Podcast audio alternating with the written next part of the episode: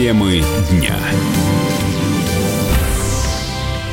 По специальности или близко к профессии работает более половины россиян. Это результаты исследования Минэкономразвития, Института Гайдара и Российской Академии Народного Хозяйства и Госслужбы при президенте.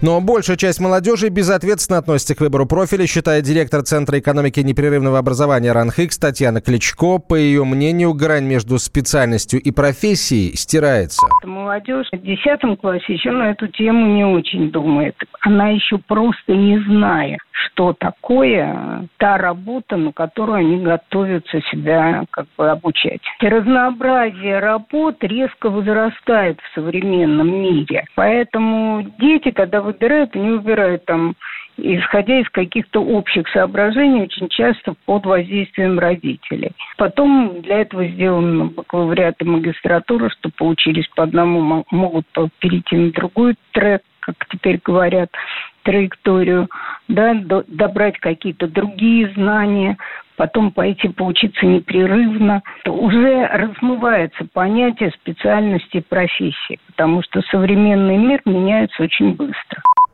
Исследование также показало, что у 11% респондентов образования высокого качества, в то время как остальные выбирают профессии, не требующие особой компетенции.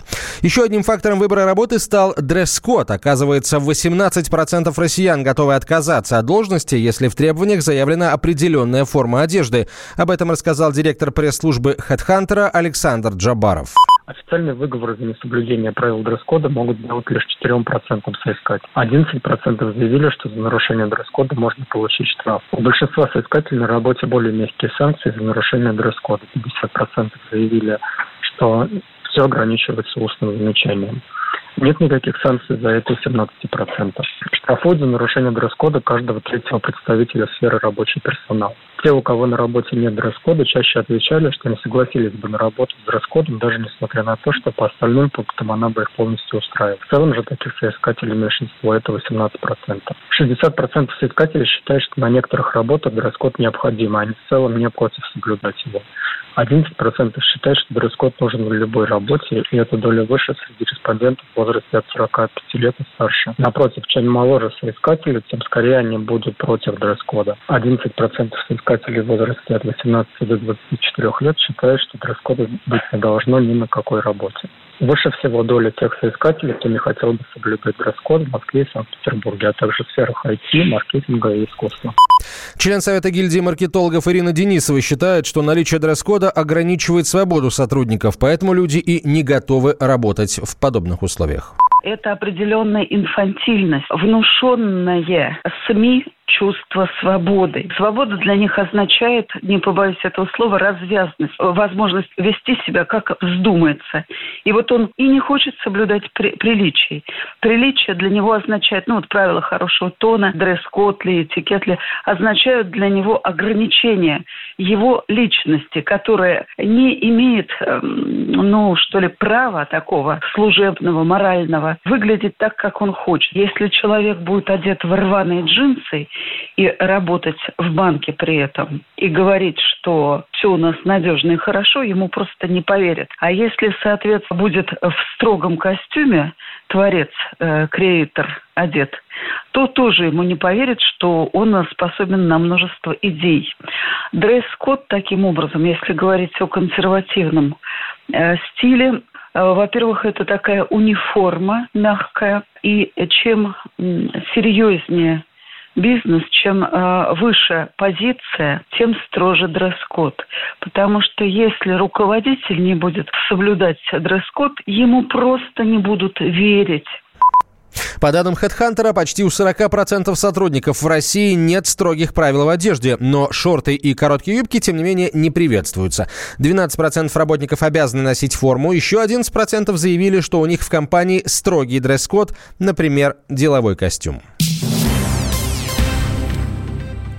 Житель Камчатки спас лесу от гибели и теперь должен заплатить за это штраф. Зоозащитники требуют наказать Антона Шестакова за то, что он поселил животное у себя дома. Однако ветеринары заявляют, что если бы не помощь человека, лиса бы погибла. В истории с лисой разбирался мой коллега Егор Зайцев.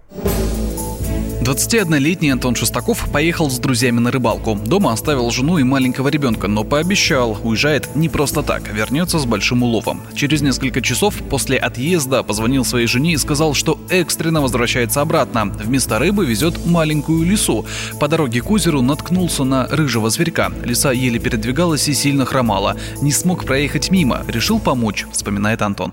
Ну, мы же сначала то, что денег не имеем на лечение, мы выставляли в Инстаграм пост помощи. Люди помогали, и потом вот, получается, ко мне позвонили с масс-медиа, сняли, и потом, видно, масс-медиа уже сами они поехали в эту организацию там по защите диких животных, как она называется. Дома жена Антона подготовила для лисы специальное место на балконе. Семья решила назвать ее Алисой. На следующий день супруги отвезли зверька в местную ветклинику, где у животного диагностировали перелом таза. Скорее всего, сбила машина, заключили врачи и поблагодарили Антона. Если бы лису оставили на обочине, она бы погибла. Специалисты рассказали, как ухаживать за диким животным, но напомнили, правила безопасности никто не отменял. По словам Антона, он не переживал, что может заразиться бешенством. И это зря. Последствия могут быть плачевными плачевные, говорит ветеринар Павел Рахманин.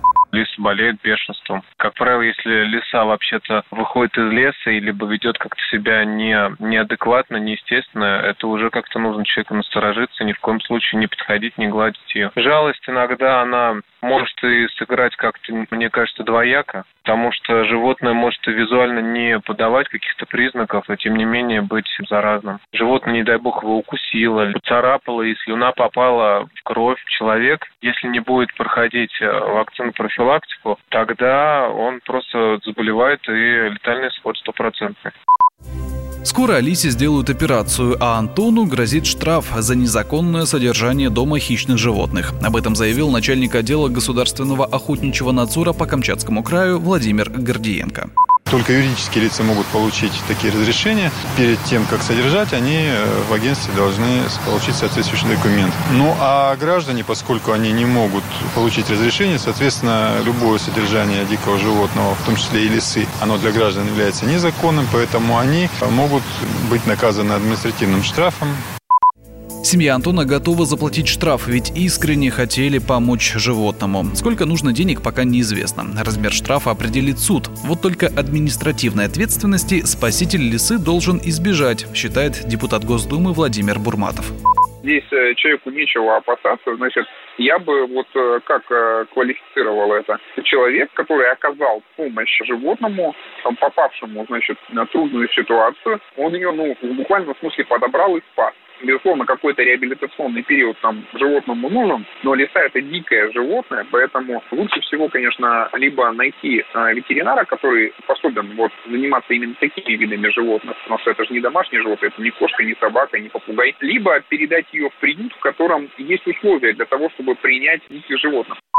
Соседи по дому тоже поддержали спасителя лисы и заявили, что готовы помочь, если все-таки за содержание животного назначат штраф. Сам Антон уверен, Алиса уже не сможет вернуться в дикую природу. Мне пока еще ничто не приходило. Поеду в ветеринар, мне нужно взять у ветеринара справку, чтобы избежать штраф. Ну, как бы, чтобы взять какой-то анализ на бешенство, я спрашивал ветеринара, это только головной мозг. То есть это лизать и смотреть. В дикую природу она уже может вернется, но она в дикой природе она не выживет. Но ну, потом она все равно будет лезть к людям. Люди не все такие добрые, насколько я знаю. Может всякое случиться.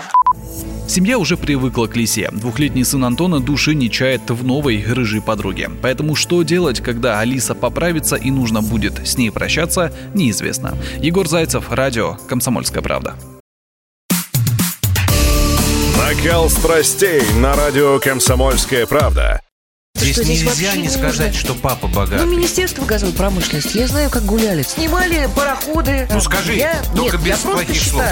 Если у нас такая история, что даже безобидное детское песенное шоу вкладывает кирпичик в создание революционной ситуации, ну, все Взяли встало в один и, ряд вот и с этим плюнули просто в лицо. Совершенно. Андрей и Юлия Норкины. По будням в 9 вечера в программе «Простыми словами». Хорошо, будем иметь это в виду.